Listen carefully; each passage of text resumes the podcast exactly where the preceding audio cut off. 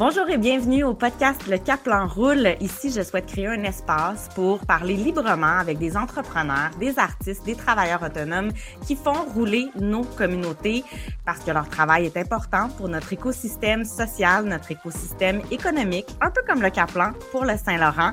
Mon nom est Anne-Édith Daou, je suis fondatrice et propriétaire de l'entreprise Caplan Côte-Nord qui souhaite raconter et mettre en valeur la Côte-Nord de différentes façons avec différents projets, dont une collection de vêtements à l'effigie de la région. Je travaille avec plusieurs artistes et collaborateurs. On crée des, euh, des produits, des vêtements, en fait, euh, qui portent une histoire. Pour en savoir un peu plus, vous pouvez visiter notre site web au caplan.ca. Et j'en porte un aujourd'hui, euh, une nouveauté qu'on a sur notre site web qui s'appelle Femme Fort. Donc, on voit peut-être ici, en collaboration avec une femme que j'aime beaucoup, avec qui j'ai eu la chance de travailler depuis euh, dans la dernière année et j'ai eu un gros coup de cœur. C'est une femme qui est euh, extrêmement talentueuse, une grande communicatrice, une amoureuse de la Côte-Nord. Euh, j'ai l'impression, euh, je pourrais dire autant que moi, sinon plus ou moi plus. Là, il faudrait qu'on en jase.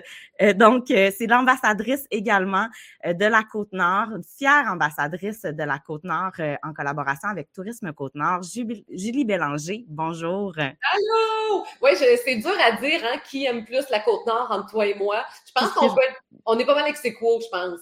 On va se dire ça, hein? Comme ça, ça va régler le dossier. Comment ça va? Ça va bien. Merci de m'accueillir. Je suis super contente de jaser avec toi. En fait, c'est drôle parce que d'habitude, on fait ça. On jase par Zoom depuis un an à quelques reprises dans, l'année pour discuter de ce merveilleux euh, projet-là. la seule différence, c'est qu'on est filmé aujourd'hui. Exactement. Donc, ça va être public, cette conversation. Mais c'est vrai qu'on a eu l'occasion de se parler souvent. Puis à chaque fois, il y a quelque chose de tellement amical.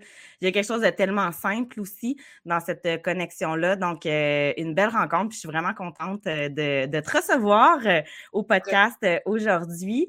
ma première question, je, demande à chacun de mes invités un peu de se définir. Parce que quand on se rencontre sur la Côte-Nord, la première question qu'on se pose, c'est souvent, t'es la petite fille à qui? D'où tu viens sur la Côte-Nord? Est-ce que tu es native de la Côte-Nord. Donc, j'avais envie de te demander un petit peu, toi, comment, comment tu te présentes et comment tu te distingues? C'est drôle. Euh, mais même quand je suis en ville, euh, je me définis comme étant une fille de la Côte-Nord. Tu comprends? Il y a quelque chose de profondément ancré chez moi euh, par rapport à mes racines. moi, je suis, je suis la petite fille de, de Marie-Ange et de Philippe. Ça, c'était mes grands-parents. qui ont grandi, donc eux sur la côte nord. En fait, mon grand-père venait de la, la, baie des Chaleurs, mais ma grand-mère est vraiment pure laine, native des îles de Mai. Euh, elle a vécu là avec sa famille. Près euh, quartier. Oui, dont son père qui était le gardien du phare des îles de Mai. Donc, c'était la seule famille pendant un moment à habiter là, sur une île.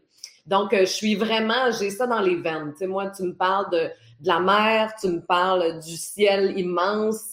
Ça, ça me définit. Puis je me suis rendu compte avec le temps que en ville, j'ai besoin de voir loin. Moi, j'ai besoin de voir mon horizon. Sans ça, j'étouffe. Puis on dirait que c'est cette cet horizon-là qui me permet de, rêver grand, puis d'imaginer toutes sortes d'affaires. Puis j'ai ça depuis ma, tendre enfance. sais.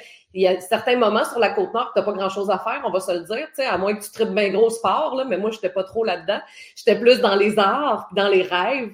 Et on dirait que c'est ce grand ciel-là qui m'a permis de rêver grand. C'est vraiment de là que ça part. Fait que ça, ça fait partie intégrante de qui je suis. Et professionnellement, euh, tu es animatrice depuis 25 ans quand même. Tu t'es vraiment démarquée, la petite fille de Port-Cartier qui est allée dans la grande ville et qui a percé et qui euh, maintenant a une carrière de plus de 25 ans. Tu rencontres tout le gratin artistique euh, de par ben, plusieurs émissions en fait que tu as fait. Tu as travaillé sur plusieurs projets. Là, en ce moment, c'est beaucoup Ça finit bien la semaine qui est à TVA à chaque vendredi, diffusé à chaque vendredi. il y a aussi d'autres projets que, que tu fais également. Tu as produit un album, tu as écrit un livre. Euh, comment tu te définis aussi professionnellement? Tu es un peu une touche à tout, j'ai l'impression, tu sais, une curieuse, là. Ben, je, un moment donné, j'ai essayé de comprendre, de mettre une étiquette là-dessus. Je suis une communicatrice. Fait que des fois, ça passe par, euh, par des émissions de radio, des émissions de télé. D'autres fois, c'est par l'écriture. Puis d'autres fois, c'est par la musique. Fait qu'on dirait que ça, ça, ça recoupe vraiment tout ce que j'aime faire. Puis j'ai un grand besoin, je ne sais pas pourquoi, de communiquer depuis que je suis toute petite. J'ai besoin, moi, des, des, relations qui sont sincères, puis des discussions qui sont à cœur ouvert. Puis, tu sais, je suis une intense dans la discussion. Tu sais, moi, c'est, amène-moi pas dans un 5 à 7 euh, glam avec plein de vedettes. Je deviens là complètement hors de moi. Je ne sais pas quoi dire. Je suis, je suis maladroite mais mets-moi dans un, endroit avec quelques personnes. Alors là, je suis à mon meilleur. Donc, euh, voilà, professionnellement, euh, je suis une fille qui a, rêvé depuis qu'elle est toute petite, comme je te le disais. Puis, j'ai encore ça bien fort, la petite fille de la Côte-Nord en dedans de moi qui a des grands rêves. Puis, il y a bien des moments dans ma vie professionnelle, même si ça fait plus de 25 ans que je fais ça, que je me pince encore, puis je suis comme, waouh, je suis en train de vivre ça, tu. C'est non, mais moi, la première fois que je suis allée au gala de la disque, euh, moi, quand j'étais petite, je regardais ça, tu sais, dans, mon salon euh, chez mes parents à Port-Cartier, puis ça me faisait rêver, le gala de la disque à la place des arts. Tout ça, là, je trouvais ça, là, oh mon Dieu, j'aimerais ça un jour être là. Mais la première fois que j'y suis allée dans la salle pour y assister, je me pinçais. Puis j'étais vraiment là, bien impressionnée. Là. Je regardais, oh mon Dieu, il y a un tel qui est là. Oh, il y a elle qui est là. Tu sais, j'ai encore ça, ce côté-là émerveillé. Euh, même si je sais aussi les côtés moins beaux de mon métier, là, je suis pas naïve du tout. Mais euh, voilà, je suis encore une passionnée de ça. Puis quand je vais à la rencontre de gens, comme on le fait aujourd'hui, moi, c'est le, plaisir, il est dans quand l'autre me montre sa vérité devant l'écran ou à la radio. Quand j'ai accès à la vérité de l'autre puis que je comprends l'autre, moi, je trouve que c'est un cadeau à chaque fois. Je suis contente. Il y a comme une proximité aussi que tu développes, il y a une connexion qui se fait. Donc, pour toi qui, qui qui aiment communiquer, qui aiment. Euh, mais qu'est-ce qui. Tu sais, qui. Dans le fond, qu'est-ce que tu aimes installer justement dans tes entrevues? Tu parles de vrai, tu parles de connexion. Euh, il y a comme une ambiance aussi que tu essaies d'installer pour justement aller chercher quelque chose d'un petit peu plus profond que le fameux small talk tout à fait. Ah oui, oui, je comprends ce que tu veux dire. Puis euh, sur le plateau Ça finit bien la semaine, avec José Godet pendant neuf ans, puis avec Jean-Michel depuis la dernière année, c'est clair depuis le jour 1 que nous, on veut que ça soit un, plateau bienveillant. Là, je sais que ce mot-là est à la mode en ce moment, puis ça me tape un peu, mais... Galvaudé un peu, ouais. Ah ouais, comme un peu inspirant, mais bon, là, c'est bienveillant en ce moment, mais, mais c'est vrai, on veut que notre invité se sente aimé. Parce que moi, quand je vais sur un plateau puis je me sens pas aimée, je me sens jugée ou attaquée, ben tabarouette, euh, comme n'importe quel être humain, je me braque puis c'est pas là que je vais m'ouvrir le plus. Donc, on rayonne pas dans ce temps-là. Ben non, exactement. Puis moi, ma job, c'est de me faire rayonner, c'est de mettre mon invité en valeur. Fait que, sérieusement, je, je l'aime. Tu sais, je trouve tout le temps quelque chose que je vais aimer de cette personne-là pour essayer de la mettre en confiance. Puis il y, a aussi le fait que ça fait longtemps que je suis là. Fait que les gens savent bien que quand ils viennent sur mon plateau, euh, ils ne seront pas ramassés. Ce n'est pas mon style pantoute.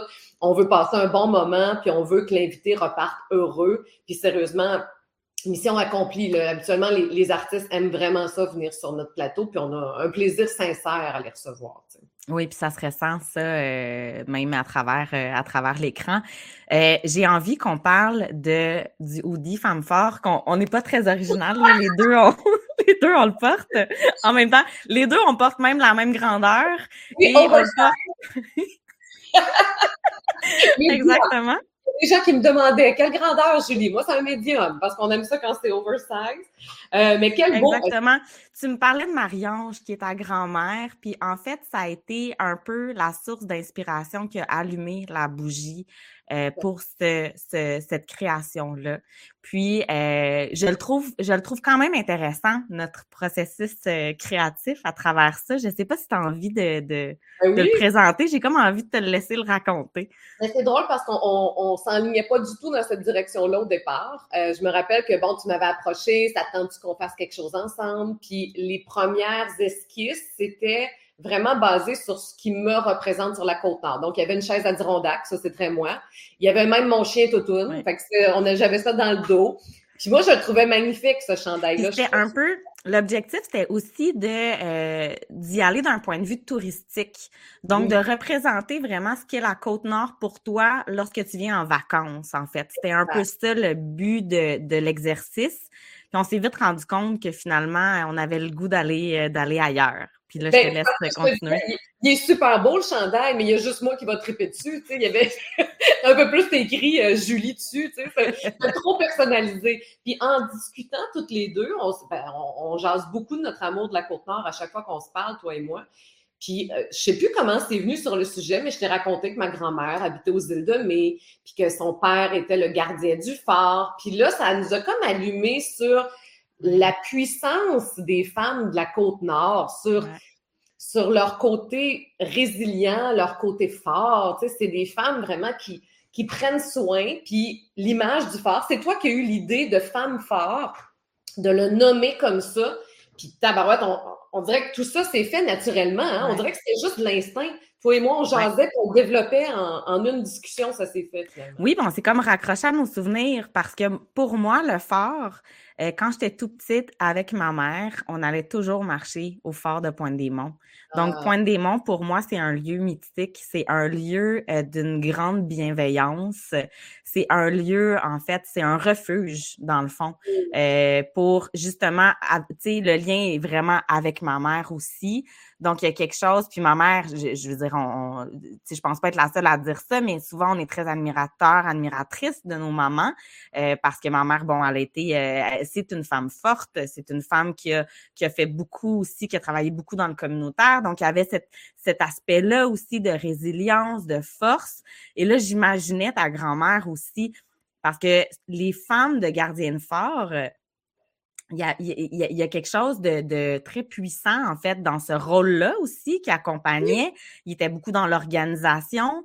Euh, L'effort, ben, c'est, euh, c'est, c'est, c'est, ça, ça servait, dans le fond, euh, aux, aux, marins aussi. Quand il y avait des naufrages, ben, c'était, c'était souvent, en fait, euh, le gardien et sa femme qui prenaient soin des naufragés. Donc, il y a quelque chose de, de... Ouais, le symbole, je le trouvais tellement fort. Et puis là, ben c'est ça, on a discuté de ça, puis j'ai l'impression que nos yeux se sont allumés, puis on a fait, ouais, je pense qu'on a quelque chose. Ah et j'ai fait des démarches pour trouver le fameux fort des îles de Mai. Tu t'en souviens, hein? Ben, J'avais appelé la Société historique euh, de Parc-Cartier pour essayer de trouver des images du fort, puis on n'en avait pas. Et là, je me suis dit, bon, mais on va mixer l'histoire de Julie liée à sa grand-mère et mon histoire par rapport au fort de Pointe-des-Monts, puis ça a donné, euh, ça a donné l'illustration. Euh, qu'on mettra peut-être une photo, tu sais, dans, pour l'illustrer. Oui, oui, exactement, parce qu'on l'a dans le dos. Euh, mais euh, des, des, femmes de, de gardiens de phare qui accueillaient les naufragés, puis ça, c'est arrivé. Donc, mon arrière-grand-mère, Octavie, qui était la mère de Marie-Ange. Ah, c'est beau euh, non? Oui, c'est elle était belle, c'est une belle madame. Mais elle, c'est ça, elle avait accueilli, il y avait eu un bateau naufragé, là, je me rappelle pas du contexte, mais une quarantaine de gars qui étaient débarqués. Là. Puis là, tu avais déjà ta grosse famille de 10 enfants, puis faut que tu nourrisses ça, ce monde-là, puis on s'entend que les moyens sont limités, il n'y a pas d'IGA au coin, là, que tu t'organises. Donc ça, c'est quand même... Ah, puis il y avait même nourri les chiens, parce qu'il y avait... L'équipage avait des chiens à bord, puis là, tout ce monde-là était chez, mes, chez ma grand-mère, finalement, et mon arrière-grand-mère. Donc, c'est fascinant, puis c'est pas si loin, tu sais, on dirait que c'est c'est vraiment l'ancien temps, mais c'est juste deux générations avant, là. C'est pas si loin que ça, là, tu sais. Donc, ouais, je trouvais ça vraiment puissant, puis, puis moi, j'ai encore bien des femmes de ma famille, évidemment, qui sont sur la Côte-Nord. Ma mère est là, j'ai encore des cousines, des tantes qui sont là, puis pour moi, il y a cet aspect-là de, c'est ça, de force puis de résilience. On s'entend que vivre sur la Côte-Nord, c'est un autre mode de vie que de vivre dans la grande ville où tu as tous les services à proximité. C'est c'est plus difficile quand même. Tu as besoin d'être débrouillard. c'est vraiment, moi, je me rends compte à quel point il faut être autonome et débrouillard quand tu habites sur la côte nord. Bref, c'est une façon de célébrer ces femmes-là. Absolument, absolument. Puis euh, c'est beau de la manière dont, dont on parle aussi en pensant à, ta famille. Et euh, je me rappelle que dans nos discussions, tu trouvais ça important aussi de donner une partie des profits euh, à un organisme de la région, un organisme lié aux femmes. Et là, c'était difficile un peu de choisir quel organisme parce qu'il y en a plusieurs. Donc, on s'est un peu rattaché au regroupement des femmes de la Côte-Nord je t'ai présenté l'équipe. On a fait une rencontre justement avec l'équipe. Euh, moi, ces femmes-là, honnêtement, c'est un coup de cœur, cette équipe-là. Je travaille avec eux depuis, euh, depuis un an euh, maintenant. On a revu un peu leur logo. on, va, on va sortir bientôt leur, leur nouveau site Internet. Et je trouvais tellement que c'était des femmes, justement, qui incarnaient toutes ces qualités-là dont on parle depuis tout à l'heure. Je ne sais pas, toi, ce que tu en as pensé de cette. Qu'est-ce qui est ressorti de cette belle rencontre-là? Je les ai beaucoup aimés, moi aussi. Puis je trouvais que ça faisait du sens qu'on on rattache ce projet-là justement au regroupement des femmes de la Côte-Nord. C'est toi qui me les as fait connaître. Je ne connaissais pas cet organisme-là. Puis quand on les entendait parler, euh, les filles, ben, tu sais, elles nous parlaient des difficultés aussi de, que d'être femme sur la Côte-Nord, ne serait-ce que violence conjugale, le manque de ressources. Moi, quelque chose qui me préoccupe beaucoup, c'est les ressources en santé mentale. Je trouve que c'est difficile pour tout le monde. Puis c'est un contexte qui n'est pas évident. Il y a bien du monde qui souffre en ce moment.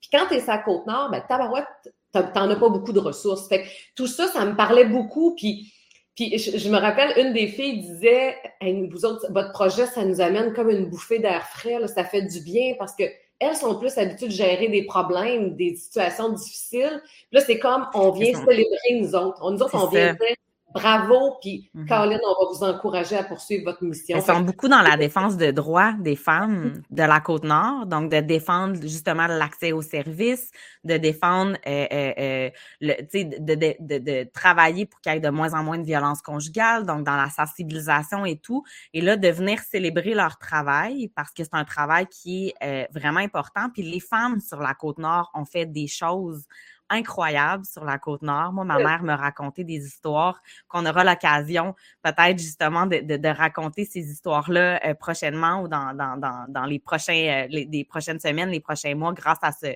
à ce hoodie-là, mais grâce aussi à des projets euh, qu'on a avec le regroupement des femmes de la côte nord. Mais je trouve qu'il y, y, a vraiment quelque chose de hum, les femmes sur la côte nord, c'est des femmes qui, ont, qui sont beaucoup dans l'innovation aussi. Ils ont une curiosité, une créativité qui, qui présente. Euh, je trouve qu'elles ont justement cette résilience-là, cette force-là.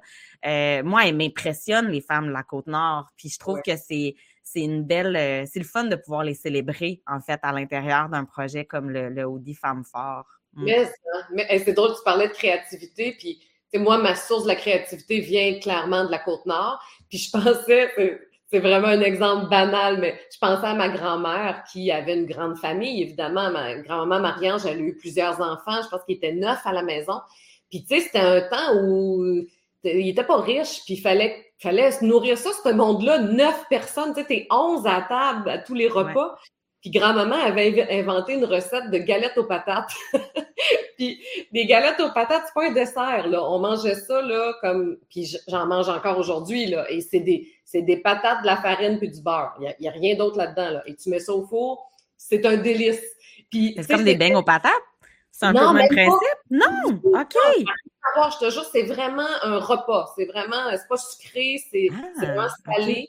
Puis c'était une façon de nourrir ton monde avec pas grand-chose, tu sais. Fait que ça en prend-tu de la créativité pour inventer une recette? Parce que là, tu le sais qu'il faut que tu, tu, nourrisses cette gang-là. Fait que, tu sais, c'est juste un exemple parmi tant d'autres, mais il y en a combien de ça? Oui, absolument. C'est vraiment admirable. Ah, vraiment, vraiment. Donc, c'est le fun de pouvoir euh, porter, euh, ben, de porter l'histoire, en fait, à travers euh, ce, ce vêtement-là. C'est ça qui, qui est intéressant. Puis, c'est vraiment, c'est vraiment génial. Puis, parlons un peu de la Côte-Nord, de ton attachement à la Côte-Nord. On en a parlé beaucoup. tu l'as, t'es ambassadrice depuis quand même quelques années. Ça ah, fait... Quatre ans maintenant, oui. Quatre ans, hein? Puis, Comment tu le vois, ce rôle-là d'ambassadrice de la Côte-Nord? C'est quand même un mandat, euh, ouais, quand même. Puis en même temps, tu le portes bien depuis, euh, depuis quatre ans. Euh, et, comment on se dit, tu sais, du jour au lendemain, OK, je deviens ambassadrice de la Côte-Nord, comme, comment tu abordes ce rôle-là finalement? moi, on dirait que je l'ai toujours été sans, sans, sans avoir le titre, dans le sens que à chaque fois que j'accordais une entrevue, je sais pas pourquoi je pluguais à Côte-Nord à un moment donné. on dirait qu'il fallait que je parle de où je viens, parce qu'on dirait que ça te permet de comprendre qui je suis quand, quand, quand tu viens de la Côte-Nord. Ça explique des affaires sur toi. Il y a comme une liberté, moi, que j'ai, que je pense que c'est c'est encore lié à ma côte nord. Il y a quelque chose d'un peu cheval sauvage chez moi. fait que, fait qu'on dirait que je le faisais déjà depuis des années. Puis souvent aussi, quand je, je revenais en vacances, puis là, je constatais la beauté du paysage, je constatais les richesses qu'on a. Puis je me disais, comment ça qu'on n'entend pas plus parler? Mm. Puis ça me fâchait. Souvent, je voyais des annonces à la télé, puis j'étais, comment ça, nous, on n'est jamais là? C'est comme si on était les délaissés du Québec. Puis ça me fâchait vraiment. J'étais comme, on s'est donc bien méconnu. Donc, quand est arrivée la, la proposition, veux-tu devenir ambassadrice? Ben, moi, ça a été avec plaisir, puis il était temps. Dans le sens que j'étais contente de pas juste chialer dans mon salon qu'on ne nous voyait pas, mais de participer à ça au rayonnement. J'avais l'occasion de le montrer, puis d'en parler, puis on a fait des tournages extraordinaires, tu sais, pour les publicités. Euh, j'ai même vu des places là que moi, j'avais jamais vues avant, là, parce que en bonne fille de la Côte-Nord aussi, quand je, reviens chez moi, ben, je me tape la route euh, d'une shot en bon québécois. Donc, moi, je, veux arriver chez nous. Donc, c'est rare que je prends le temps d'aller visiter ailleurs. Moi, je veux aller à mon, à mon petit cocon avec ma famille, avec mes amis. Et là, ça m'a permis de découvrir des endroits que je n'avais jamais vus avant. Puis les gens, tu sais, les gens de la Côte-Nord, tu sais, c'est aussi, c'est pas assez connu, mais il y a une chaleur chez nous. Il y a un humour chez nous aussi que je, sérieusement, ça, je le retrouve juste quand je suis chez nous, cet humour-là. Il y a comme un côté qu'on, la vie est tough, tu sais, puis la vie est tough sur la côte nord, puis on dirait qu'on veut alléger ça, puis nous autres, on va aller tout de suite dans le cœur, puis on va aller tout de suite dans le plaisir. Et ça, je trouve que ça nous définit bien. Puis ça aussi, j'étais fière de, pouvoir euh, mettre la lumière, encore une fois. Tu vois, c'est encore mon rôle de mettre, mettre la lumière. C'est, pour moi, c'est la suite logique, tu sais. Mettre la lumière sur ce que j'aime, puis là, ben, c'est, le cas avec la Côte-Nord. Fait je suis très fière. Ben, avec, avec raison, mais c'est drôle parce que tu dis la vie est tough à, à tu sais, sur la côte nord, moi, j'ai vécu les deux. J'ai vécu la moitié de ma vie, en fait, sur la côte nord et l'autre moitié de ma vie euh, dans le coin de Montréal, rive sud de Montréal. Puis ici, j'ai tellement appris. Notre rapport au temps est tellement différent. C'est vrai qu'on n'a pas accès à certains services comme dans les grands centres.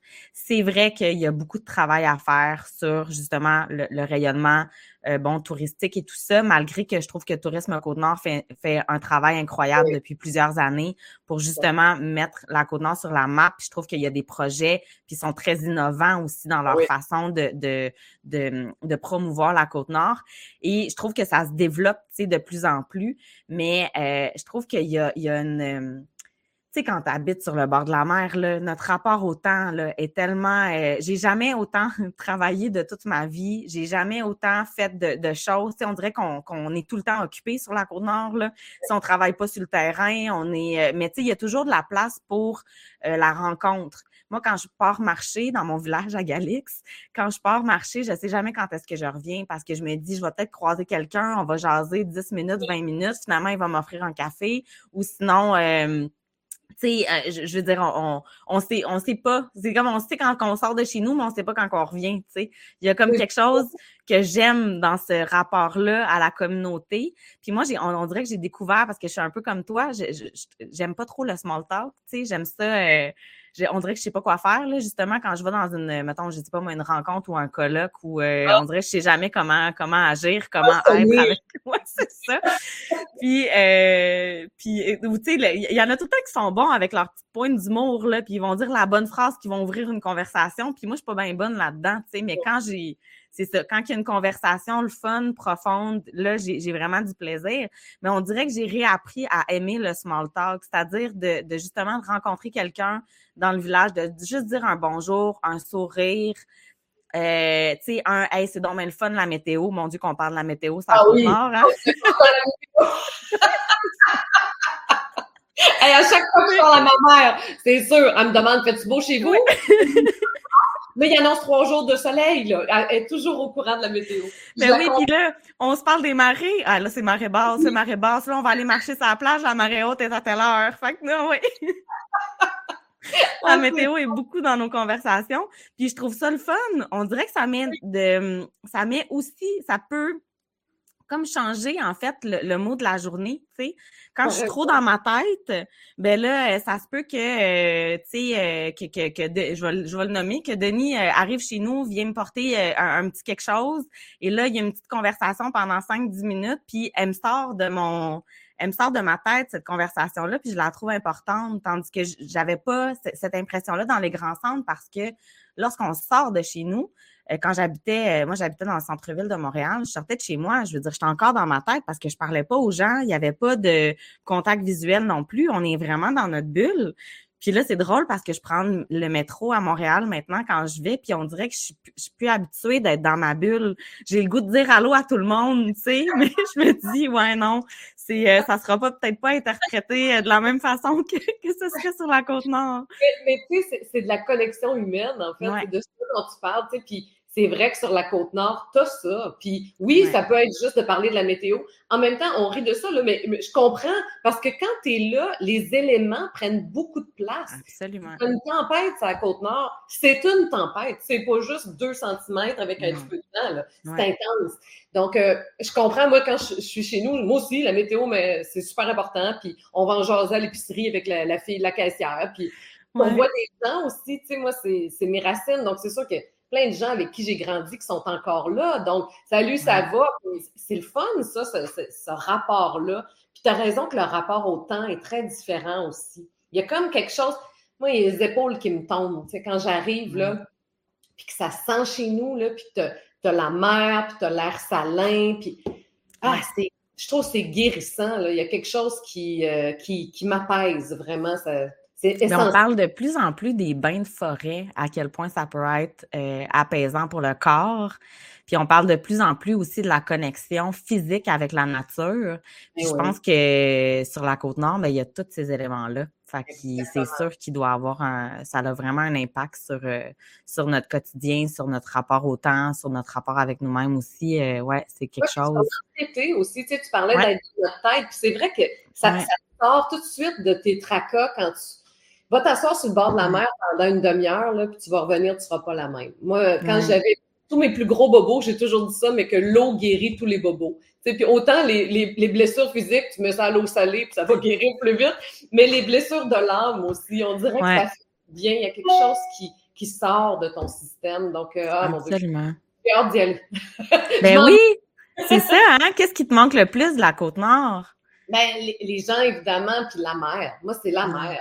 Il y a, euh, y, a, le bois aussi, évidemment, il y a la forêt. Mais moi, j'ai jamais été tant forêt. Moi, j'ai une petite peau qui se fait manger par, euh, par les moustiques. Donc, c'est sûr que je préfère la plage. D'où le hoodie. D'où le, le, le, hoodie. Ouais. je vais être équipée la prochaine fois. Mais tu sais, tu habites à Galix. Moi, c'est ma plage préférée au monde. Je, quand j'arrive à Galix, je suis tellement heureuse là, de, de revoir l'espèce de, de, sable avec les grandes herbes quand tu te rends sur la plage. Là. Moi, ces moments-là, je les prends tout le temps en photo. J'ai plein de photos de ça et je suis bien. Je... C'est vraiment mon élément. C'est vraiment dans mon élément. Puis, euh, j'ai souvent dit ça aussi, mais j'ai l'impression, moi, qu'il y a un bout de mon cœur qui reste sur la côte nord tout le temps. Puis quand je suis là, quand je suis là, là, je suis pleine. Là, je, je suis entière, tu sais. Là, c'est vraiment la vie. Je suis pas dans le pareil, je suis juste dans être ça fait du bien, tu sais. C'est réénergisant, j'imagine, après pour euh, continuer, euh, continuer ton année, continuer tes projets. C'est-tu là aussi que tu euh, qu'il y a des idées de projets qui émergent aussi sur la côte nord? Ah tu es vraiment en mode vacances, en mode je décroche? Maintenant, je, suis plus en mode vacances. Il y en a déjà eu, tu sais, en mes débuts de carrière, puis ça, quand je revenais sur la côte nord, on dirait que ça continuait toujours de rouler, puis ça allait jamais assez vite dans ce temps-là pour moi, parce que j'avais des grands rêves, j'avais pas de temps à perdre, tu comprends? Fait que c'était bien, j'étais bien pressée. Ça me fait beaucoup penser à moi. à un moment donné, ça se calme, tu vas voir. Avec l'âge, tout ça se calme, ça.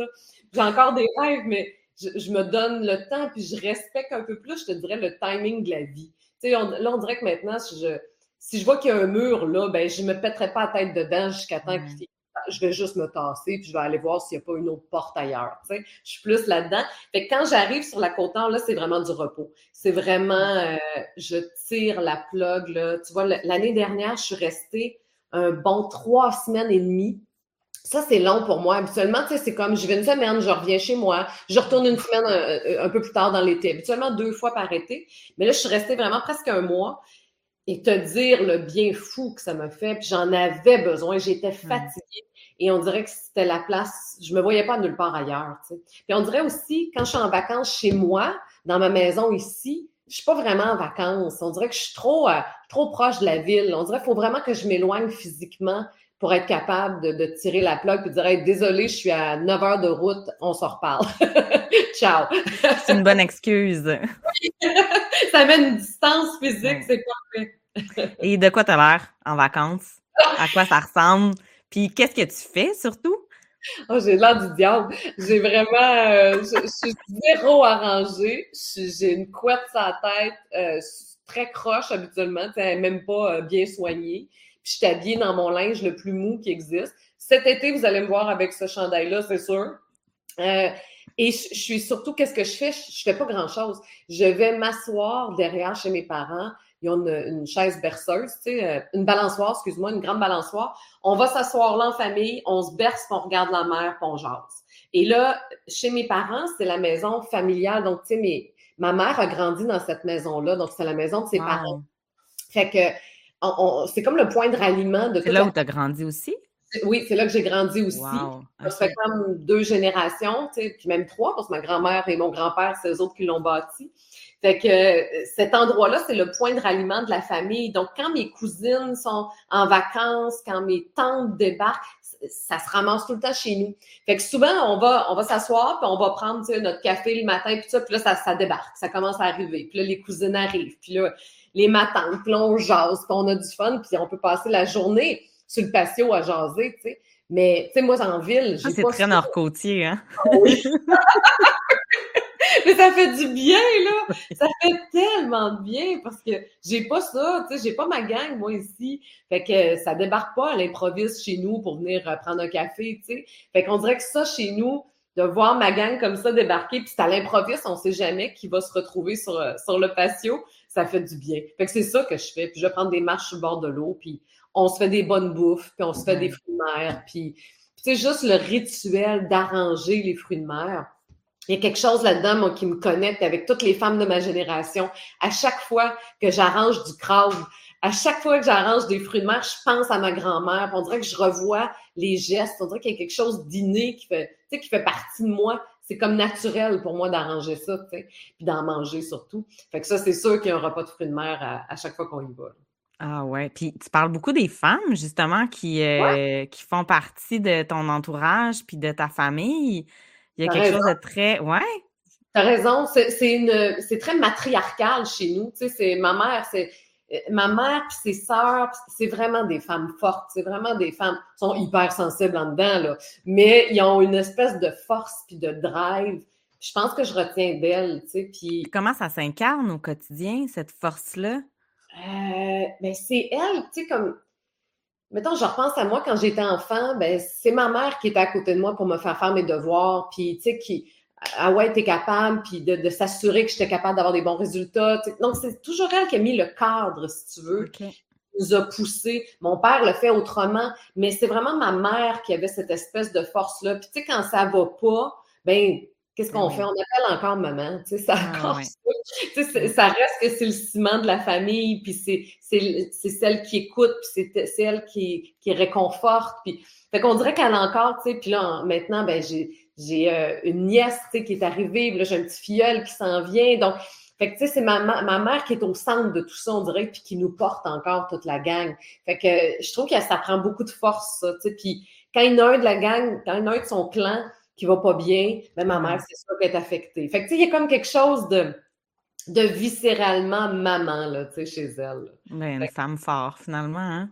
Exactement. Exactement. C'est le phare de notre famille. C'est vraiment ça. Puis toi, est-ce que tu considères que tu es le phare de ta famille? Ben moi, j'ai une plus petite famille parce que j'ai pas d'enfants, mais euh, c'est sûr que je me. Mais t'as un chien, t'as un chat, t'as un amoureux, il y a quand même, il ça bouge chez vous là quand même. Oui, c'est ça. J'ai mon moi. Mais oui, je pense que j'ai ça. Je pense que, puis c'est nono, là, je vais te donner un exemple, mais juste avec mon chien, je suis très, très couveuse, tu sais, puis c'est comme, euh, faut pas qu'il y ait personne qui fasse du mal à mon chien ou qui dise de quoi de croche de mon chien. je, puis je me vois aller, je me dis, aïe, aïe, aïe, si j'avais eu des enfants, j'aurais été pareil que ma mère, c'est sûr. Tu sais, on est comme des femmes lionnes, puis c'est comme on protège notre gang. je fais ça avec mes amis, tu sais, avec mes amis de filles. Les protège. Il y a quelque chose que si ça va pas, tu peux être sûr que je suis au bout du fil. Appelle-moi, puis je vais arriver. Je suis là. Puis euh, je vais aller t'encourager, puis je vais être ta plus grande cheerleader. Fait que oui, je pense qu'il y a quelque chose ouais, de profondément euh, nord-côtier là-dedans, là, tu sais, dans mes racines. Ben oui, vraiment. T'es-tu comme ça? T'as-tu ça, toi aussi? Ouais, hein? ben, je, suis quel... ouais, ouais. je suis quelqu'un de très loyal. Puis on dirait que j'ai, euh, je suis très engagée, je pense, dans, dans, dans mes relations. Je, je suis pas celle qui va nécessairement prendre des nouvelles à toutes les semaines ou à tous les jours ou être tout le temps là dans le quotidien. Mais si jamais il y a une amie, euh, même si ça fait un an qu'on s'est pas vu, même si ça fait deux mois qu'on s'est pas vu, c'est sûr et certain que si elle m'appelle, elle va pas, je vais tout lâcher puis je vais, je vais aller. Euh, je vais aller vers elle. Fait que, ouais, il y a vraiment quelque chose de. Puis il y a quelque chose de viscéral en moi, tu sais, la protectrice, la, la, celle qui, euh, tu sais, celle qui veut prendre soin aussi, celle qui veut s'assurer que tout le monde est bien. Euh, ouais, il y a, y a, ouais. Puis. Femme force aussi, hein? c'est drôle, là, c'est vraiment des qualités qu'on a de façon innée, on dirait. Ben oui. Toi et moi. Ben oui, ben on le sait, hein, à chaque fois qu'on se parle, on dirait qu'on se le dit, euh, il y a quelque chose de... de... C'est drôle parce que euh, je veux quand même remercier Dave Prévéro de ah. Tourisme Côte-Nord parce que c'est un peu grâce, ben c'est pas un peu, c'est grâce à lui si euh, on, on, a pu se rencontrer. allô Dave, si tu nous, si tu nous écoutes. ouais, quand Dave me parlait de toi, puis me parlait de, de la façon dont tu parlais de la Côte-Nord, ça venait me chercher parce que je me disais, il y a quelque chose, euh, on a comme le, même discours. Puis on a ce même besoin-là aussi de vouloir la faire rayonner, notre Côte-Nord, à notre façon, dans nos métiers respectifs de se dire non, il y a on a un joyau, on, vient d'une région qui est incroyablement belle, qui, qui a plein de belles qualités. Euh, qui, euh, qui, qui, euh, qui accueille des gens incroyables aussi, tu sais, toutes les résidents. Tout, fait qu'il y a comme cette fierté-là de venir d'où on vient, puis de vouloir l'apporter. Puis moi, j'ai ça en moi depuis que je suis toute petite. Je me rappelle, euh, je venais sur la Côte-Nord, je suis partie de la Côte-Nord, j'avais 8 ans. Je suis partie de Bécomo, j'avais 8 ans, mais on revenait à tous les ans. Peut-être minimum une fois par année, puis je me, je me rendais compte, c'est arrivé peut-être une année ou deux qu'on n'est pas venu. Et, euh, et ça me manquait, là. C'était comme s'il y avait quelque chose en moi qui. Euh, c'est ça, il y a quelque chose qui fonctionnait pas, j'étais pas bien, euh, tu sais, c'était comme un besoin viscéral de venir, de venir. puis moi, c'était à Mistassini souvent que j'atterrissais quand j'arrivais sur la côte nord à Mistassini, juste à côté de Franklin. C'est Pointe-Mistassini. Puis en fait, j'avais, euh, ma mère, elle avait une, très bonne amie à elle qui habitait là. Et j'avais, euh, j'avais, c'est ça, la première chose que je faisais, c'est que je partais sur le bord de la mer, j'allais euh, m'asseoir sur une roche, je regardais la mer. C'est ça. C'était viscéral. J'avais besoin de cette, j'avais besoin de cette air-là. Puis moi, à chaque fois que j'arrivais à Tadoussac, c'était comme, OK, là, je suis chez nous. Je me sens chez nous. Ah, c'est, ouais. Quand tu prends le bateau et tu arrives, là, moi aussi, là, tu le sais, tu arrives à la maison, là, ça se sent chez vous. Même chose en repartant. Quand je suis sur le bateau, je pleure. ben, ça m'a. Ouais. Ça me fait ça, exactement. Puis à un moment donné, c'est ça qui m'a qui a fait en sorte de. C'est ça qui m'a permis de prendre ma décision c'est que j'étais tellement inconsolable quand j'ai pris le bateau à Tadoussac que je me suis dit là, faut que je fasse un choix, tu sais. Puis j'ai tout le temps dit parce que moi j'aime beaucoup Montréal, la, rive sud de Montréal. Il y a quand même, j'ai passé quand même 12 ans sur la rive sud, une dizaine d'années à Montréal. Donc il y a quand même des choses que j'ai développées, des amitiés que j'ai développées aussi, à, dont je tiens. Euh, il y a tout un univers là qui, euh, qui, qui est merveilleux là-bas, mais en même temps j'ai besoin de ma côte nord aussi. Donc c'est le choix de dire ben où où où j'ai envie d'habiter et où faut que j'aille pour des vacances, puis que j'ai, j'ai pas le choix, j'ai pas le choix d'y aller. là, j'ai décidé il y a une dizaine d'années de revenir en région et euh, je regrette pas mon choix, mais j'ai quand même besoin une fois de temps en temps de, de, de sortir euh, de la région. Mais j'ai l'impression que tous les Nord-Côtiers, on est un peu comme ça. On a ce besoin-là de, de bouger, de, de se déplacer sur le territoire, de d'aller, tu sais, c'est drôle parce que pendant la pandémie, euh, à la radio, il y avait le, directeur de la santé publique du 6 de la Côte-Nord qui, qui disait la région est fermée, n'allez pas au Costco à Chicoutimi. il a vraiment nommé ça. Là. Je me suis dit, s'il le nomme, c'est parce qu'il y a beaucoup de nord-côtiers qui vont magasiner au Costco à Chicoutimi. Donc, il y a vraiment cet aspect-là aussi d'aller, on va aller magasiner à Québec, on va aller à Chicoutimi, on va aller à Montréal j'ai l'impression qu'on a tous de la famille qui vit à l'extérieur de la région, que ce soit euh, sur la rive sud aussi. Euh, nous, on l'appelle comme ça, mais euh, dans le coin de la Gaspésie, Rimouski, Bas-Saint-Laurent. Donc, il y a, il y a, ouais, il y a un aspect, je ne sais pas si ça nous vient peut-être de, de qu'on est influencé par les communautés autochtones aussi, parce qu'elles sont nombreuses sur le territoire. Et euh, ben, elles étaient, elles, tu sais, bon, c'était des nomades, en fait, anciennement. Là, ils sont vraiment dans les, euh, dans les différentes communautés sur le territoire, mais euh, on a ce besoin-là de bouger.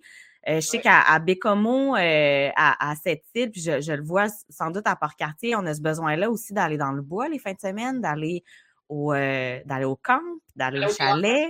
Ouais. Il y a comme quelque chose de.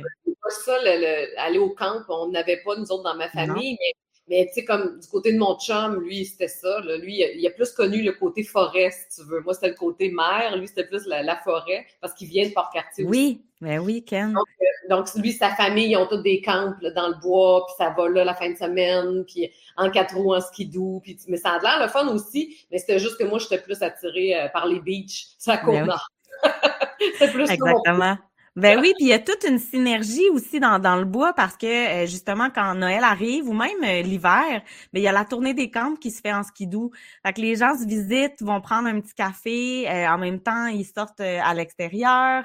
donc les gens se voisinent en fait. C'est ça qui c'est ça qui est trippant de, de, de vivre aussi dans le bois. Puis la mer, moi c'est drôle parce que j'étais allée à la tête à la baleine. Il y a une amie, en fait, euh, à moi qui venait de là-bas puis qui m'a invité à aller, euh, aller euh, voir sa famille et je trouvais tellement que c'était un beau privilège. J'étais vraiment, vraiment contente. Parce que ma mère m'a raconté ses souvenirs de tête à la baleine, puis ça, m'a, ça avait marqué mon imaginaire. Et là, j'arrive là et donc on prend le bateau, on prend la voiture, on arrive à la dans la maison de une de mes amies, Vicky. Je te salue si, si tu regardes le podcast. Et là, euh, sa mère qui dit Bon, mais ben là, on va aller au chalet. je fais Ben voyons, un chalet. On est à tête à baleine. Je veux dire, tu sais, j'ai l'impression d'être. d'être oui, c'est la maison familiale, puis c'est une super belle maison. C'est loin d'être.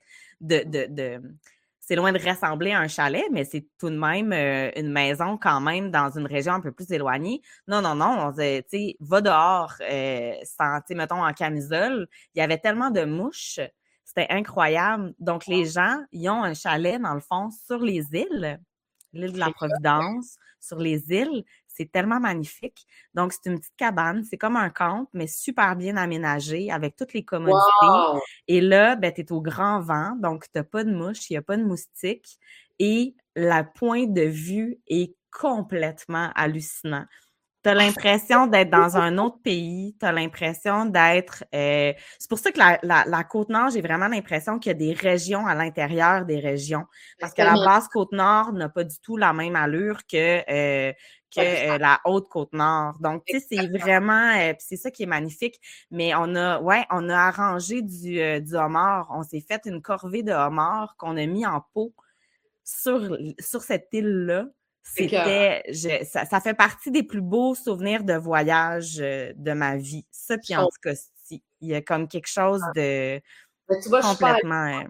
point-là, euh, mais tu vois, tu, parlais, puis ça m'a rappelé quand on a fait le tournage pour la publicité qu'on voit en ce moment pour la Côte-Nord. Ça, ça remonte à il y a deux ans qu'on a fait le tournage, puis on est allé aux îles, évidemment, les îles euh, Mingan. Puis il y avait un, capitaine de bateau, puis là, j'oublie son nom, puis j'aimerais tellement m'en rappeler parce qu'il était tellement gentil. Il travaille pour Parc Canada. Puis lui, ça faisait, je pense, 30 ans qu'il faisait ça à tous les jours. Il était sur l'eau avec son bateau.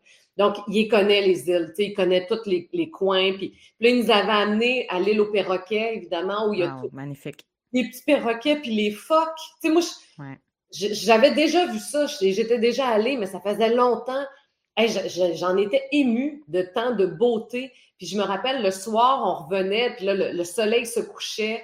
Tu es en pleine mer, tu vois aucune rive, tu es au milieu, là, au milieu de l'eau. Je te dis, j'étais émue. Puis on dirait que ça m'avait fait, ah, je retrouve ma côte nord, je retrouve mon beau ciel, je retrouve il y a quelque chose vraiment qui fait du bien. Puis, mais je te dis, ce que tu me dis là, je rêverais de faire ça, un trip de même sur, sur une île. C'est malade, tu sais. Il y a vraiment des belles possibilités. Puis ce qui est beau à l'île au perroquet, c'est qu'on peut dormir sur l'île. Il y a une super belle auberge qui est magnifique avec des cuisinières incroyables qui cuisinent les, euh, les saveurs locales. Euh, ah. C'est euh, de toute beauté, sincèrement, aller là. C'est ça, c'est que la Côte-Nord regorge de, de, de... Trésors de trésors et de d'entreprises touristiques aussi. Parce que tu as, ben, as rencontré euh, les entrepreneurs euh, du coin, tu as voyagé aussi un peu partout sur la côte nord. As-tu des coups de cœur? Y a-t-il des, des endroits que tu dis, ces gens-là, c'est des perles et il faut, faut, euh, faut aller les voir absolument cet été? Anthony Cormier et Vicky Petitpas des chalets d'Idoche. Tu vois, tu parlais de ça, puis c'est eux, c'est à eux autres que j'ai pensé tout de suite. Euh, Chalet d'Idoche à Longue Pointe de Megan. Ils, ont, ils sont euh, rendus à Saint-Pierre maintenant. Ils sont rendus à Saint-Pierre? Oui, oui, oui. C'est près de l'entreprise Les Vagues, qui est une ah! euh, merveilleuse entreprise également avec Janan. Euh, ouais, ouais, ouais ton podcast. Ouais, j'en ai vu un bout. c'est vraiment des gens, euh, ben moi, les entrepreneurs, c'est comme toi, des entrepreneurs qui décident de s'installer sur la Côte-Nord puis de faire quelque chose pour les gens de la Côte-Nord puis pour faire découvrir la Côte-Nord, ça me touche parce que je trouve que ça demande énormément de courage de se lancer en affaires d'abord, puis se lancer en affaires sur la Côte-Nord aussi. Il y a encore bien des choses qui sont à créer. Fait eux, ils m'ont touché. On est allé au chalet d'Idoche euh, à deux reprises, mon chum et moi, des mini-maisons. Ah ouais, On est resté là une couple de jours avec mon chien Toutoune. Puis euh, on est allé sur la plage de Longue Pointe. Les deux dernières années, c'était à Longue Pointe. J'ai adoré ces gens-là. On dirait que c'est des gens de la famille. C'est bizarre. Puis tu sais, Anthony, c'est un cormier. Euh, moi, ma mère, c'est une cormier. Mais on dirait que quand je l'ai rencontré, on dirait que c'était un cousin. J'étais comme, je sais pas si on est parenté, mais il y a quelque chose de très familier. On dirait que on, se reconnaissait, on venait de la même place, là, tu sais. Fait que moi, eux autres, je les ai vraiment adorés. Gros coup de cœur pour eux autres. Ah, ouais, ouais. Puis ils t'accueillent vraiment euh, chaleureusement. Ah. Ben, au podcast, là, je vais aller, je vais y aller, moi, pour la première fois cet été. Donc, je vais aller euh, dormir là-bas. Ça a l'air féerique, leur l'endroit, mais c'est surtout, c'est ça, c'est deux, deux personnes vraiment euh, magnifiques qui t'accueillent. Euh, ben oui, comme si tu étais de la famille. Il y a quelque chose de très. Ben dans l'accueil, il y a quelque chose de très familial, en fait. Ouais, oui, oui. Puis c'est ça, je te dis tantôt, j'ai l'impression, on dirait qu'il y a quelque chose. j'ai essayé de le comprendre pendant longtemps, cette espèce de proximité puis de chaleur-là. Puis je, pense vraiment que c'est parce qu'on n'a pas de temps à perdre avec. Euh, on ne veut pas se bordrer avec des affaires compliquées. C'est comme on va direct dans le cœur, puis on, t'accueille, puis on, on dirait qu'on te donne tout ça de l'amour.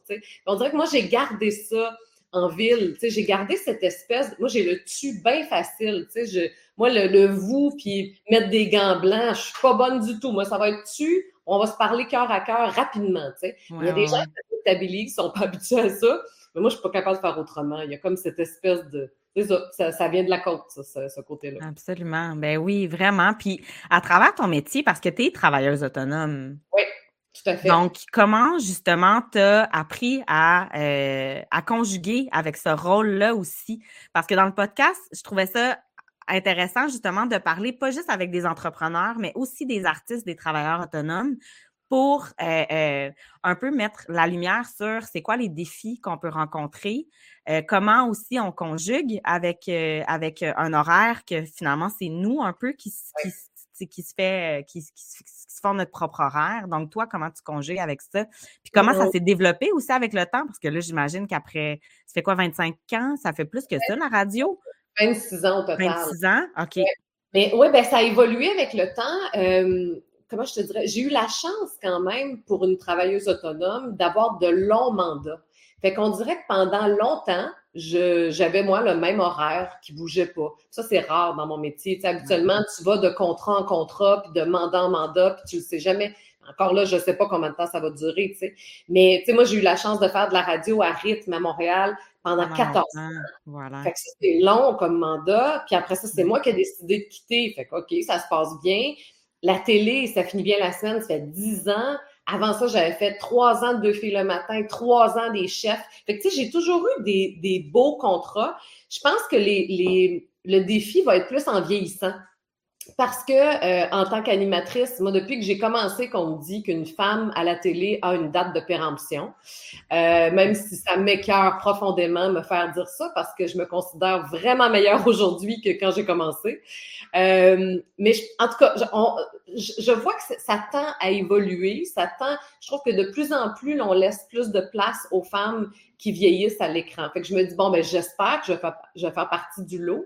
Mais je pense vraiment que les défis vont être là parce que peut-être va falloir que je me réinvente davantage. En même temps, moi, l'écriture fait toujours partie de ma vie. Fait que je me dis, ah, peut-être que ça va être ça plus tard. Mais je te dis, il faut vraiment avoir une espèce de grande ouverture puis de, de grande foi que tu es à la bonne place. Euh, moi, je, je, fonctionne beaucoup par intuition. Puis euh, il y a des moments où je doute, puis je me dis, mon Dieu, tout d'un coup que ça finit demain, puis j'ai plus de carrière, qu'est-ce qui arrive? Parce que ça pourrait arriver, ça arrive à des eu ça comme, comme, ouais, comme pensée ou comme ça t'a-tu habité beaucoup, ouais? Ben oui, tu sais, comme quand Parce qu'on est comme sur des sièges, ben en fait, plus toi, moi, c'est, on est comme tu es sur un siège éjectable, finalement, là. Ouais, ouais, ouais. Au niveau administratif, là, ouais. Ah oui, moi, je suis un numéro, tu sais, je veux dire, si quelqu'un décide que c'est plus moi, ben c'est plus moi. Fait que, OK, ben beau travailler fort, puis j'ai vraiment un pouvoir qui est limité là-dessus. Je, je, dépends encore d'un diffuseur, d'un décideur. Euh, mais quand j'ai quitté la radio, c'était ma décision. Euh, c'était quand même tout un move parce que je me disais, peut-être que je ne ferai plus jamais de radio de ma vie. Il faut que je sois à l'aise avec ce choix-là. Euh, puis effectivement, je l'étais. Fait que c'est un plongeon dans le vide. Fait que c'est vraiment, moi, je reviens toujours, toujours à mon intuition. Moi, ça, c'est ma boussole qui me guide dans chacune de mes décisions. Puis même si des fois, ça fout la chienne ou que je je sais pas pourquoi, mais je sens qu'il faut que je fasse ce move-là, mais je sais pas pourquoi, je sais pas où ça va m'entraîner, ben je c'est un acte de foi. Je plonge puis je j'écoute cette petite voix-là. C'est, c'est vraiment, moi, ma seule façon de me diriger dans cette carrière-là. Parce que sinon, tu peux te perdre. Parce que sinon, tu peux. Si tu écoutes les gens autour de toi, ben toi, t'es qui là-dedans? Tu vas, tu, tu trouveras plus, là, tu sais. Donc, moi, c'est vraiment ma façon de, de, de naviguer là-dedans. Puis jusqu'à maintenant, ben, tu vois, ça fait 26 ans, puis j'ai jamais manqué de travail. Fait que je me trouve bien chanceuse. Puis euh, en même temps. tu vas chercher ton équilibre? Euh, ben, quand je vais sur la côte nord, entre autres. Euh, mais tu sais, mon équilibre, j'ai-tu vraiment un équilibre, c'est la question. Euh, mais je pense que je suis quelqu'un d'extrêmement... Euh, j'ai besoin d'être chez moi. Moi, je suis très casanière. Donc, moi, je pense que mon équilibre est là, dans le sens que, ça aussi, je trouve que ça fait très nord-côtière. Euh, j'aime ça être chez nous, moi. Je suis bien chez nous, puis je l'aime, ma maison, puis j'habite sur le bord du fleuve, évidemment, puis je suis heureuse ici dans mes petites affaires avec, avec mon clan, tu sais, avec mon chum, mon chien, mon chat. Euh, fait que je pense que mon équilibre, il est là, puis même que des amis à moi, sais, comme Jean-Michel Anctil, puis José Godet dans le temps, il, il m'écœure souvent, il me taquine souvent sur le fait que je sors pas, tu sais, je vais pas dans les premières, je vais très rarement, puis, ils en reviennent pas eux autres parce que je pourrais aller voir toutes les shows que je veux, c'est sûr, tu sais, les artistes, je les accueille sur mon plateau, fait que je pourrais demander une paire de billets, mais souvent ça arrive le soir, puis même si c'est un artiste que j'aime beaucoup, ça me tente pas. J'aime mieux rester chez moi. Fait que je pense que c'est ça. Tu vois, j'ai beaucoup de d'étincelles puis de magie dans ma vie professionnelle mais j'ai beaucoup aussi de quotidien puis d'ordinaire dans ma vie personnelle. je pense qu'il est là l'équilibre. Tu, sais. tu me comprends? Hein? Ça me surprend pas. C'est ouais. Moi, j'ai l'impression que tu, tu, viens de me décrire. Je trouve ça très drôle. Mais ouais, c'est ça. Moi, ça bouge beaucoup aussi au niveau professionnel. Je suis tout le temps sur plein de projets en même temps. Euh, puis c'est ça, j'ai besoin, euh, j'ai besoin de, de, ma base, j'ai besoin d'avoir un, un, au niveau personnel, d'avoir quelque chose de plus, euh, de plus mollo, puis de, de... ouais, c'est drôle, hein? Mais c'est ça, c'est là, tu vois, tu, tu, me fais penser que c'est peut-être là l'équilibre à aller chercher. Ouais, c'est drôle, tu as fait le mouvement, on dirait que c'est comme une marée, tu sais, c'est comme ça va, ça va tellement haut d'un bar comme on est l'autre bar, il faut que ça soit plus calme parce que sans ça, on va se suffoquer, on va se noyer là-dedans. ben, c'est important de se grounder aussi parce que c'est dans ces moments-là, je trouve qu'il y a des idées qui émergent. Parce que quand on est toujours, tu sais, en tant qu'entrepreneur ou travailleur autonome, on est toujours en mouvement. On est toujours à l'affût du prochain projet ou euh, de la prochaine opportunité ou de, de, dire au niveau du développement et tout ça. Puis à un moment donné, il faut s'arrêter puis il faut se, se grounder pour dire OK, ou prendre du recul aussi. Est-ce que je suis à la bonne place? Est-ce que c'est ça que je veux? Est-ce que je suis ça, tu sais, moi je dis souvent, est-ce que je suis, est-ce que je suis sur la bonne trail, tu sais, je m'en vais du, du, bon bord? Puis ça m'est arrivé dans ma vie là, je veux dire en 2016, j'ai fait un burn-out, puis j'étais pas sur la bonne trail, puis j'avais juste besoin de me de mettre sa bonne track pour être en mesure d'avancer en, en, ligne parce que je me rends compte aussi en vieillissant que moi, je suis une personne qui est très près de mes valeurs. Quand je suis pas en, en cohésion avec ces valeurs-là, il y a un débalancement qui se fait là et euh, je suis vraiment pas bien. Fait que j'ai comme, euh, ouais. Même chose. Burnout aussi, euh, même affaire. Je pas. J'étais pas sa bonne trail. Ouais. moi aussi, je dis une trail parce que je trouve que ça aussi, ça fait Côte-Nord, une trail dans le bois. Tu sais. On dirait que moi, je voyais que au lieu d'être sur mon autoroute, là, bien asphaltée, moi, j'allais dans la trail, là, mais une trail qui est pas déboisée, puis qui est bien sombre, puis qui est, qui est pas le fun, tu comprends? Fait qu'il fallait que je revienne sur mon chemin à moi. Ça a pris un burn-out, puis c'est correct. On, je pense qu'on peut retirer du positif de ça parce que après, tu te rends compte de pourquoi ça t'est arrivé, puis tout le beau qui arrive quand tu réussis à te sortir d'une épreuve comme celle-là. Mais ouais, voilà, je, je comprends très bien. On a un parcours. Ouais, ouais, ouais, ouais. Ben, c'est ça. On se le dit à chaque fois qu'on se voit. Je trouve ça très drôle. Je trouve ça très drôle de le dire de façon plus publique sur un podcast. J'ai l'impression vraiment d'être dans, dans, dans c'est ça, une, une, une, discussion, une intimité. C'est vraiment, euh, c'est toujours particulier. Puis c'est toujours tellement agréable de jaser aussi. Euh, je vois le temps qui file. Euh, Ouais, c'est ça, on oublie un peu le temps hein, quand, on, quand on, discute, mais honnêtement, il y a tellement, c'est ça, il y a tellement de possibilités, puis il y a tellement de choses aussi intéressantes, je trouve, dans, dans nos métiers respectifs. Je trouve qu'il y a une belle liberté aussi si on revient un peu au métier d'entrepreneur, travailleur, travailleuse autonome, et de voir un petit peu euh, c'est quoi ces possibilités-là, puis comment on perdure dans le temps aussi. Parce que moi, ça fait, euh, ça fait, ça fait, ça fait trois ans maintenant que, que j'ai le titre d'entrepreneur, euh, d'entrepreneuse. Puis je me demandais, toi, tu sais, c'est quoi le secret pour justement durer sur le temps, selon toi? Est-ce qu'il y a des, est-ce qu'il y a des conditions gagnantes? Est-ce qu'il y a des éléments importants à prendre en compte? Euh, ben moi, de mon côté, en tout cas, je peux pas parler pour les autres, mais je mise beaucoup sur, comme je te disais, mon intuition, évidemment, c'est ce qui me guide. Mais ensuite, c'est la vérité. Moi, je, pense que quand tu es vrai, tu peux pas te tromper. C'est le pari que j'ai fait, moi, dans la vie. les projets que j'ai faits, j'y allais toujours avec tout mon cœur, puis beaucoup d'intégrité. Tu sais, moi, c'est super important pour moi.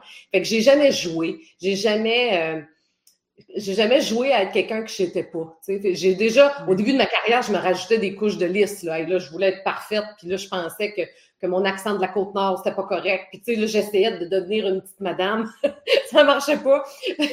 à un moment donné justement suite au burn-out, on dirait qu'il y a eu un hey, sois juste toi.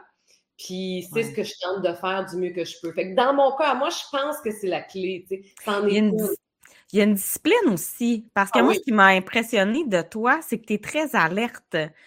Tu sais, quand on, a travaillé sur le projet du Woody Femme Fort, euh, il y avait, il y avait ce côté-là où tu étais disponible. Tu réponds vite à tes messages.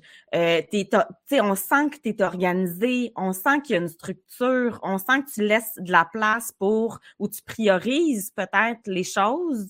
Je ne sais pas si ça, ça fait vraiment partie de ta réflexion parce que moi, c'est quelque chose que j'essaie d'instaurer aussi dans, euh, dans, euh, dans, dans, à l'intérieur de Kaplan. Je ne sais pas si j'ai une grande discipline. Euh, mon chum te dirait que non. Dans la vie personnelle, je suis très brouillon, je suis très. Euh, c'est vraiment, c'est là que je me laisse plus aller, je te dirais. Mais au travail, c'est pour moi, le travail, c'est important. Tu moi, j'ai été vraiment élevée, tu parlais de tes valeurs tantôt, puis moi, le travail, c'est, c'est une valeur de base chez nous. Tu on, quand on s'engage, on fait pas les choses à moitié, puis on va jusqu'au bout. Puis tu sais, j'ai ça en moi, j'ai d'une famille comme ça. Donc, c'est sûr que quand je m'engage dans quelque chose, ben, je veux t'offrir le meilleur de ce que je peux. Euh, mais côté discipline, comme je te dis, dans la vie personnelle, j'aurais, j'aurais des croûtes à manger. Ben, on dirait vraiment le travail a toujours été bien prioritaire pour moi. Puis c'est parce que ça me stimule. Tu sais, c'est hmm. pas. C'est pas une job plate. C'est une corvée. Exact. C'est pas, oh non, il faut que j'aille travailler. C'est sûr, il y a des journées comme tout le monde que j'ai moins d'entrain, j'ai moins d'énergie, mais règle générale, j'aime profondément ça. Fait que là, tu vois, de créer un hoodie, j'avais jamais fait ça. C'était créatif pour moi. Tu sais, il y avait quelque chose qu'on touchait la créativité. Puis en plus, ça mettait en valeur les, femmes de la Côte-Nord. J'ai eu un coup de cœur pour toi. Fait que c'était comme, ah, hey, amusons-nous. Je vois ça comme un jeu presque. Tu sais. Ouais, Puis je vois des projets, c'est drôle, je, suis déjà allée voir une thérapeute, je n'ai vu en masse de thérapeutes, puis il y en a une qu'elle, elle me disait, tu as une énergie de femme enceinte. Puis elle a travaillé l'énergie, puis ça. Puis je, ouais, mais je suis pas enceinte, je n'ai jamais eu d'enfant. Mais elle dit, c'est comme si tes projets, tes portes comme des enfants. Puis ça, j'ai réalisé que c'est vrai. Tu sais, comme là, je lance ma, ma série imparfaite, là. Mais ben, ça fait, fait deux ans que je travaille là-dessus. Fait que c'est comme si je suis enceinte depuis deux ans, puis là, le bébé, il faut qu'il sorte à un moment donné, là. Tu sais, fait que c'est vraiment comme ça que je me sens. Je porte mes projets, je les chéris, puis je me dis, bon, ben, j'ai pas eu d'enfant, mais tu vois, je donne de l'amour maternel autrement à ceux que j'aime, mais je, chéris aussi beaucoup mes projets, puis ça me nourrit. Fait que je me dis, bon, ça sera ça, moi, mon, mon, parcours, ça sera ça mon chemin, puis ça sera mon, mon leg quand je serai plus là, qu'est-ce que tu veux. Fait que c'est ben oui. mon métier, tu sais. Puis parle-moi-en de ton... Oui, vas-y. Non, je, déjà, ça part de la vérité. Tu dis, ouais. genre, à ta question, mais ça part vraiment de la vérité. Ouais, ouais, c'est ça qui est la base. Puis, euh, parle-moi-en de ta série Imparfaite. peut pas être plus vrai que ça. Euh, dans cette série-là, c'est un grand, grand plongeon, euh, mon Dieu, vers. Euh, c'est d'autres formes d'entrevues, là. C'est ça, présentement, ah le projet, parce que c'est comme une nouvelle Julie qu'on va voir, dans le sens où tu n'as jamais fait des entrevues de cette, de cette envergure-là, finalement. Non, jamais. En fait, c'est que c'est pas l'animatrice, là, c'est la femme. C'est vraiment, il y a une différence quand même. Tu sais, quand j'anime, j'ai un rôle. Là, il n'y avait pas de rôle. Là, c'était juste moi qui accueille des gens euh, dans mon salon. Ça s'est fait en grande partie chez moi pour parler de thématiques qui me sont chères. Euh, on parlait de burn-out tantôt. Moi, suite à ce burn-out-là, j'ai commencé un cheminement. Ensuite, il y a un proche à moi qui a vraiment fait une grosse dépression. à partir de ce moment-là, moi, je me suis dit, là, je peux pas y enlever sa, douleur. Je vais être là, évidemment, comme je peux. Je peux pas le, le sauver. C'est lui qui va falloir qu'il s'en sorte qu'est-ce que je peux faire, moi, communiquer? Puis c'est là que j'ai commencé à vouloir parler publiquement d'hygiène mentale, de santé mentale, de dépression, de, non-maternité, parce qu'on en parle encore peu, de bien vieillir, parce que c'est encore un tabou dans notre société, on veut pas vieillir. Fait que c'est toutes des thématiques comme ça. Il y a huit épisodes euh, et chacun, chacun des épisodes a une thématique j'accueille des gens chez moi, puis on parle de ces thématiques-là, mais c'est vraiment des, des artistes, des personnalités connues.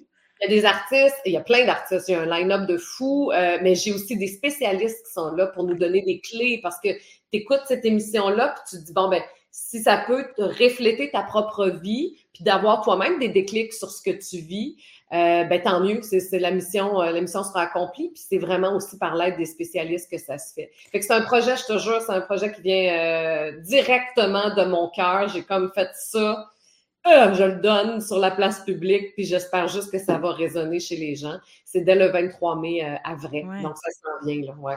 Puis pourquoi tu avais le besoin, justement, de parler de tout ça, de, de le communiquer, de rencontrer les gens, de, de pouvoir en discuter, de, de créer cet espace-là euh, à la télévision? Parce que ces conversations-là, on peut les avoir euh, en privé, de façon intime. Pourquoi ce besoin-là d'y aller de façon plus publique? Ah, pour plein de choses. Euh, la première des raisons, euh, tu sais, je te disais tantôt que j'ai fait de la radio pendant 14 ans, c'était de la radio, euh, tu sais, musicale, donc vraiment dans le bonheur puis le divertissement. C'est parfait, j'adore ça. Mais après 14 ans, à être juste dans le bonheur à côté, euh, ça se peut pas. Tu sais, je veux dire, il y a des journées où j'allais pas bien, mais moi, mon rôle, c'était d'être de bonne humeur. Fait que il y avait comme une quête de sens. Je voulais que mon, ce projet-là soit porteur de sens puis soit plus grand que moi quelque part, tu comprends? Il y avait cette volonté-là. Il y avait aussi le fait que je me disais, comment ça qu'on n'entend pas parler de toutes ces thématiques-là ailleurs? Tu sais, on entend parler, oui, de plus en plus de santé mentale, puis j'applaudis ça, c'est super, mais moi, quand j'allais pas bien, j'aurais aimé ça voir des gens qui filaient pas bien aussi, puis me dire par où ils étaient passés, puis c'était quoi les ressources qu'ils avaient utilisées pour s'en sortir. On dirait que tu es vraiment laissé à toi-même quand ça va pas, puis Dieu sait que tu es là, que tu es le moins équipé pour aller trouver des ressources, ça va pas, tu sais. Ben Et j'avais une pensée aussi pour les gens de la Côte-Nord, parce que je me disais, si tu es sur la Côte-Nord en ce moment, puis que ça file pas, là, mettons que tu es en dépression, là, où tu vas? Qu'est-ce que tu fais? Fait que je me disais, bon, OK, moi, je suis pas psychologue, euh, mais je vais amener des psychologues, par exemple, à l'écran, et moi, je vais te raconter, moi, ce que j'ai vécu, puis des artistes vont venir nous raconter eux autres aussi ce qu'ils ont vécu, puis en espérant que ça peut donner une coupe de clés à des gens, tu sais. Puis surtout que ça donne espoir. Moi, c'était ça. La volonté derrière tout ça, c'était de dire, on peut tous tomber, mais on peut tous se relever aussi. Puis je vais te prendre par la main, puis je vais t'amener voir dans, dans, dans, ma trail à moi. Fait qu'en espérant que toi, tu trouves des clés. Fait que c'était vraiment. vulnérabilisé aussi dans cette ah série-là.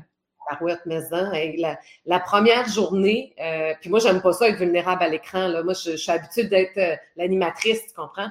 Et là, la première journée, la première heure de tournage, je pleurais.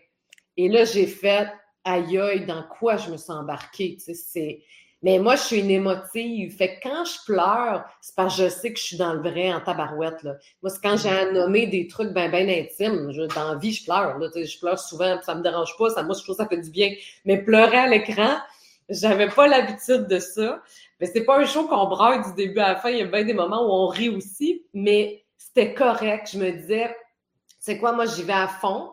Puis je pense que ça a fait en sorte que les gens... Euh, euh, qui viennent me voir ici à la maison en entrevue s'ouvrent aussi à fond. Là. On dirait qu'il n'y a personne qui était sur break dans cette série-là. Ça a fait. Je te dis, même, ça m'a étonné à quel point les artistes allaient loin dans leur confidence. ça m'a touché parce que c'était comme, OK, ils se sentent en confiance.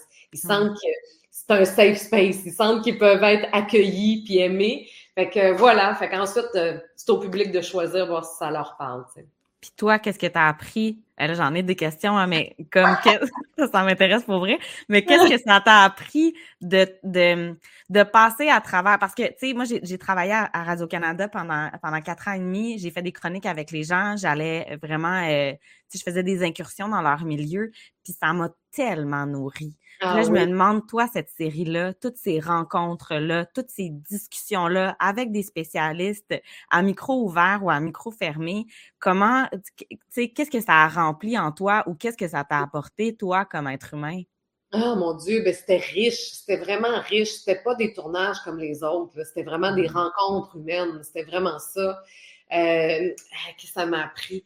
Tabarouette ça m'a appris d'un qu'on on, se pense tous, euh, comment je te dirais, on est tous dans une game où tout le monde va avoir de l'air parfait, mais on vit toutes les mêmes affaires. On vit, on a tous des moments où on s'aime pas, on sait pas comment s'aimer, la vie est difficile, on n'est pas capable de mettre nos limites. On, on, traverse tous des, épreuves comme celle-là. Fait que pourquoi pas les échanger ensemble? Pourquoi pas juste en discuter puis mettre ça? Normaliser, tu comprends? Normaliser la souffrance humaine, parce qu'on en vit tous, tabarouette. Fait qu'on dirait que ça me fait du bien, puis de voir une femme comme, tu vois, je, te dis, j'ai plein de... Gabrielle Bouliane Tremblay, entre autres, qui est une femme trans. Cette rencontre-là m'a bouleversée parce qu'elle était dans l'épisode Apprendre à s'aimer. Puis moi, je me disais, comment, tu sais, déjà, apprendre à s'aimer, c'est dur pour tout le monde. Quand t'es pas dans le bon corps, imagine la couche de plus. Puis elle, ce qu'elle m'a répondu, je te dis, ça m'a marqué, elle dit, sais, elle dit, oui, souvent les gens disent ça, qu'on n'est pas dans le bon corps, mais elle dit, moi, c'est le seul corps que j'ai. Fait qu'il faut que j'arrive à l'aimer. Je sais wow, OK, c'est. L'acceptation. T'as raison, t'as raison. C'est tellement puissant. Fait que des, des phrases comme celle-là, qui m'ont rentré dedans. L'épisode avec Mélanie Ménard, c'est sur le pardon. Ben, c'était puissant en tabarouette parce qu'elle et moi, ben, on a eu une grosse chicane. Tu sais, je veux dire, on, on, a arrêté de se parler pendant 14 ans. Fait que ça donne une idée de l'ampleur. Et pour l'émission, on s'est revus et on a reparlé de ça sans rentrer dans les détails, mais juste pour comprendre.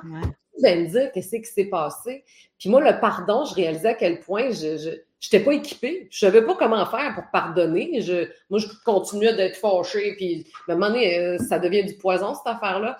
J'ai suivi une formation sur le pardon. Donc, vous allez voir ça à l'écran. J'ai broyé ma vie, mais ça a été formateur au bout.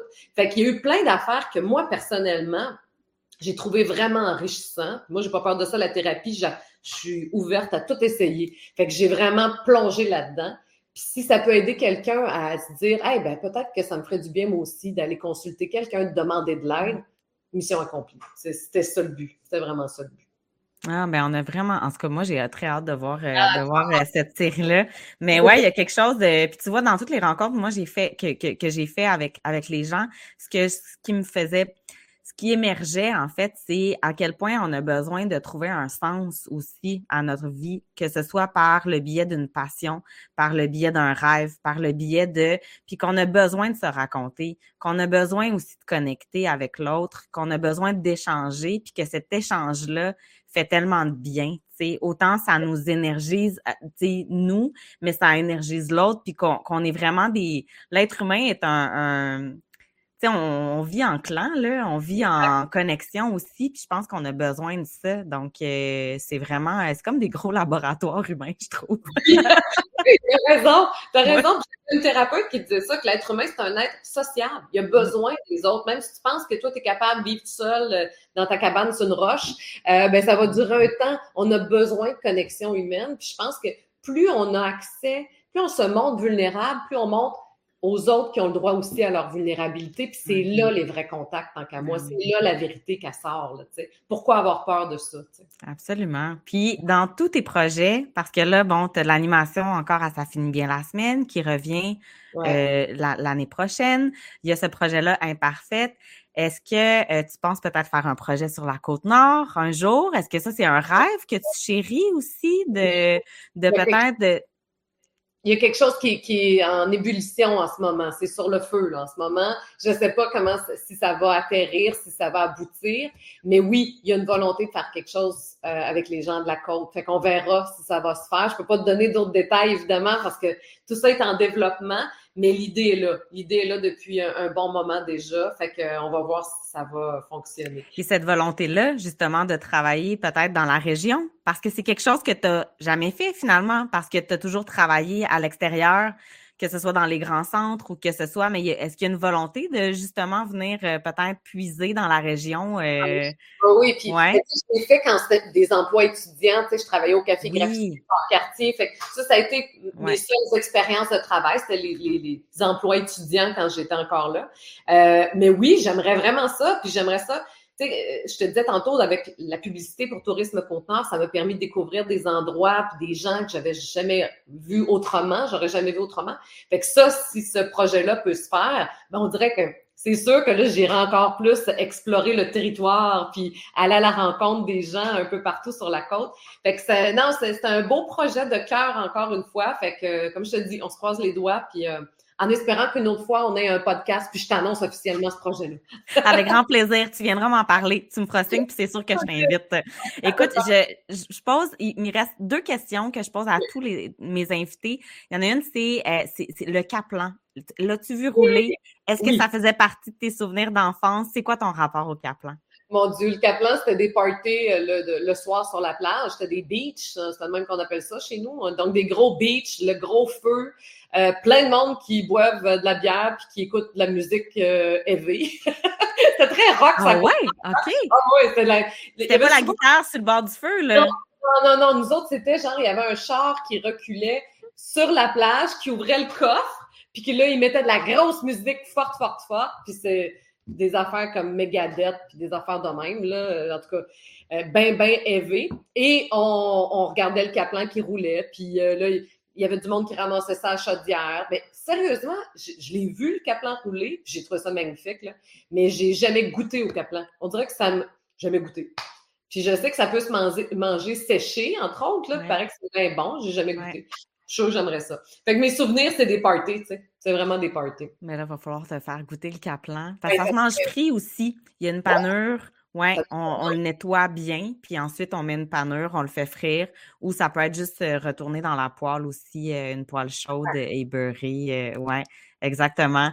Puis la dernière question que je pose à toutes mes invités, c'est qu'est-ce que tu souhaites léguer ah, à ta région? Qu'est-ce que tu souhaites léguer dans ton, tu sais, ton, toutes tes. Mmh.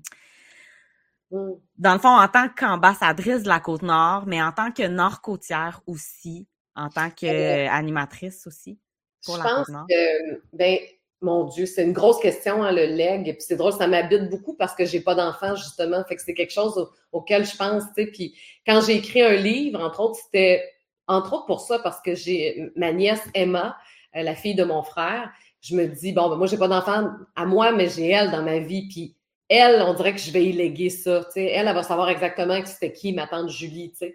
Euh, fait qu'en en tant que fille de la Côte-Nord, je pense que le plus grand leg que j'aimerais laisser, c'est euh, de donner le droit, de se donner le droit de rêver grand. Puis que mm. c'est pas parce qu'on est loin que ça réussira pas. Au contraire, tu sais. On dirait qu'il y a quelque chose, moi, qui me vient justement de la Côte-Nord, que tout est possible. On dirait que quand tu es là, il y a plein de choses à créer, ben faisons-le, tu sais. Fait que pourquoi pas, ben, d'apporter cette même candeur-là euh, en ville euh, pour les réaliser, ces rêves-là, ou les réaliser sur la côte nord, encore mieux, ben moi, j'ai le goût de dire ça se peut, tu sais. Fait que de pas cesser de rêver, ce serait ça ma phrase, moi, de continuer de rêver. Surtout à nos petites filles, nos petits gars aussi, quand même, on souhaite qu'ils rêvent autant. Parce que là, ce que je trouve très drôle, c'est que ton chum le porte avec fierté. Fait que c'est un chandail unisexe quand même. Mais je trouve ça vraiment, vraiment drôle que justement ton amoureux euh, a vraiment eu un coup de cœur euh, assez tous les jours. À tous les jours. Faut que ça que je me batte avec pour le laver. Mais euh, non, mais il l'adore. Puis c'est vrai qu'il est bien fait, puis il est épais. Tu sais, il y a quelque chose de, de vraiment réconfortant. Il est beau, la couleur est super belle. Fait que oui, c'est un. Puis mon chum, ça, je disais, ouais, mais c'est écrit femme fort, tu sais. Mais il dit, oui, mais il dit, je les aime, les femmes de la Côte-Nord. Fait que c'est comme un signe de soutien. Fait que pourquoi pas? C'est un chandail euh, pour les hommes et pour les femmes. Pourquoi pas? Absolument. Puis on le salue, Ken. Merci d'avoir été là, Julie. Merci d'avoir participé au podcast. C'est vraiment euh, un honneur de t'avoir euh, de t'avoir accueilli. Merci à toi, merci à vous d'avoir été à l'écoute. Euh, merci de faire vivre ce podcast-là aussi avec, euh, avec les vues. Si euh, tu veux nous encourager, si vous voulez nous encourager, ben juste de vous abonner à la chaîne YouTube. C'est comme un pourboire que vous nous laissez pour nous encourager à continuer ces belles discussions sur l'entrepreneuriat sur la côte nord pour évidemment ben, raconter, mettre en valeur la région. Donc voilà, merci beaucoup d'avoir été là.